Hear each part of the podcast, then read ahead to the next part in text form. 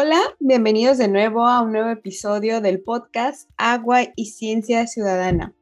Les habla Guadalupe Domínguez y es un gusto tener el día de hoy al doctor Francisco José del Toro Guerrero, quien es nuestro invitado del día de hoy y nos hablará un poco acerca del ciclo del agua.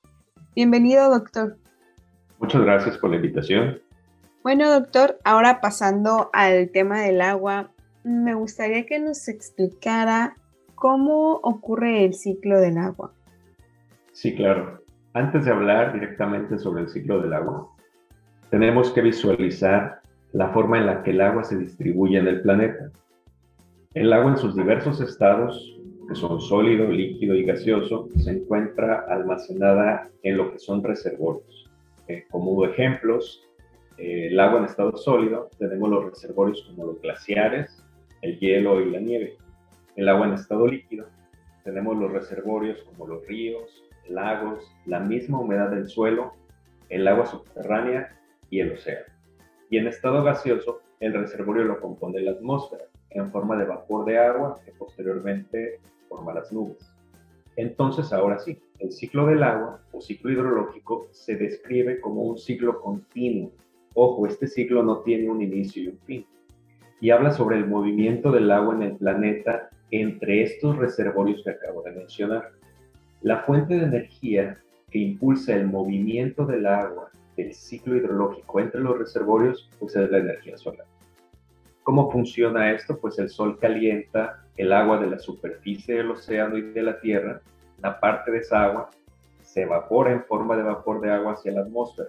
El vapor asciende, se enfría y condensa para formar las nubes. Posteriormente, estas partículas de agua que se encuentran contenidas en las nubes crecen y caen como lluvia sobre los continentes y sobre el océano.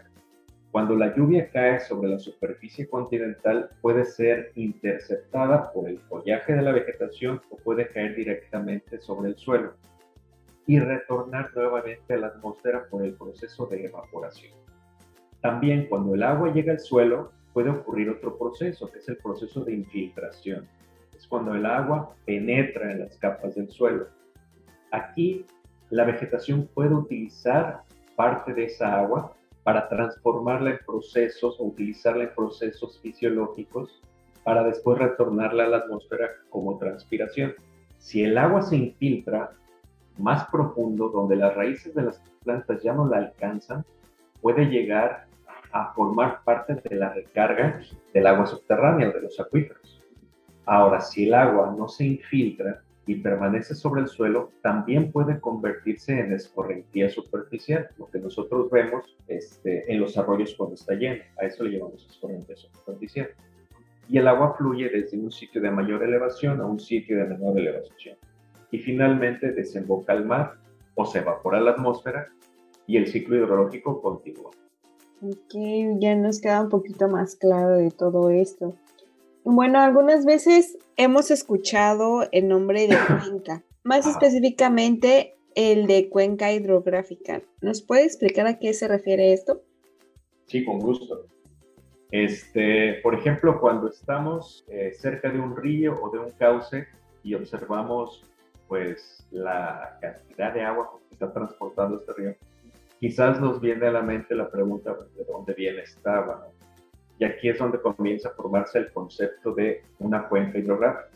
Entonces, básicamente, la cuenca hidrográfica compone una superficie de la Tierra en los continentes. ¿sí? Es una superficie que tiene la capacidad de drenar todos los arroyos y el exceso de lluvia hacia un punto de salida común. ¿sí? Acuérdense que el agua siempre viaja de zonas de mayor elevación a menor elevación. Entonces, este punto de salida donde convergen o se unen todos los drenes de los arroyos puede ser una conexión con otra cuenca que se encuentra aguas abajo, puede ser un lago, puede ser un embalse, puede incluso ser la salida al mar o la conexión con otro río más grande. También es importante mencionar que no toda el agua que, la proveen los arroyos y la precipitación o la lluvia sale de la cuenca, al contrario, una parte se queda y se infiltra y contribuye con la recarga de los acuíferos. Entonces, las cuencas básicamente las cuencas hidrográficas básicamente componen o, forman cada uno de los drenes.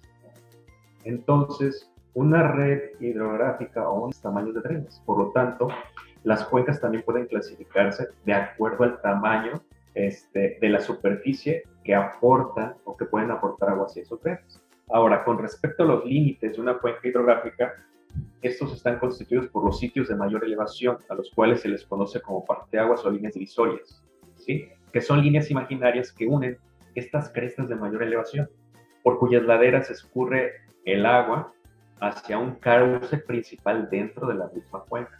Por consiguiente, cuencas grandes pueden contener muchas subcuencas y muchísimas microcuencas. Entonces, también por cuestión de elevación, la cuenca se compone de tres partes. Tenemos una parte alta, una parte media y una parte baja. Estas tres partes están interconectadas.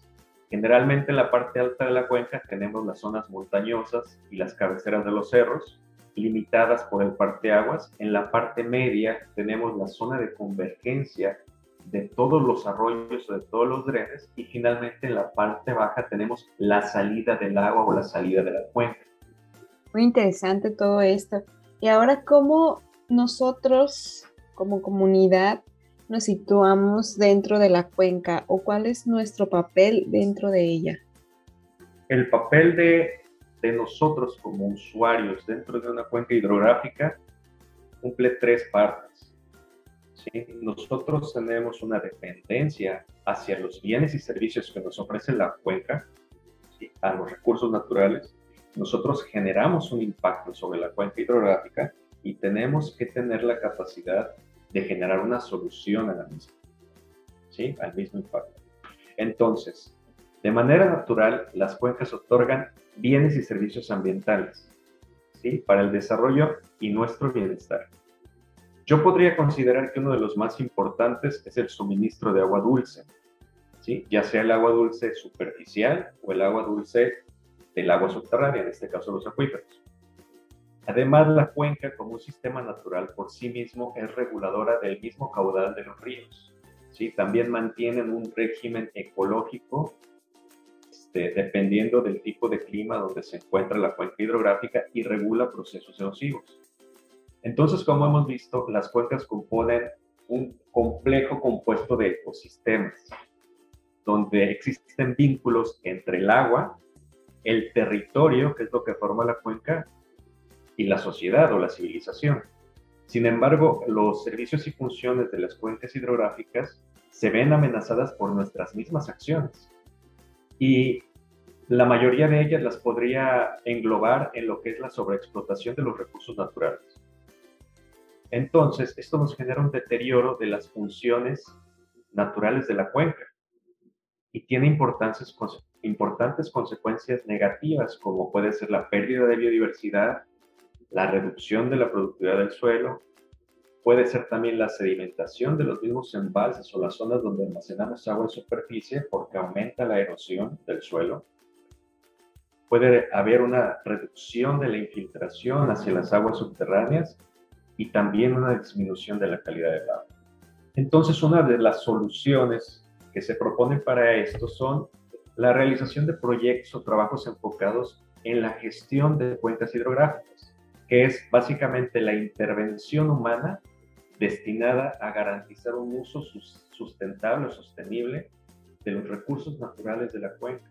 Esta gestión de cuencas hidrográficas también tiene un gran impacto cuando se interrelaciona con los monitoreos participativos de la población para tratar de ofrecer soluciones a las amenazas que previamente ya, ya se mencionaron.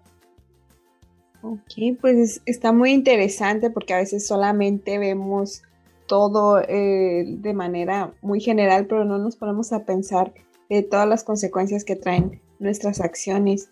Y pues bueno, muchísimas gracias doctor por sus respuestas y dejarnos un poco más claro este tema que es muy importante para entender lo que sucede con el agua en nuestra región.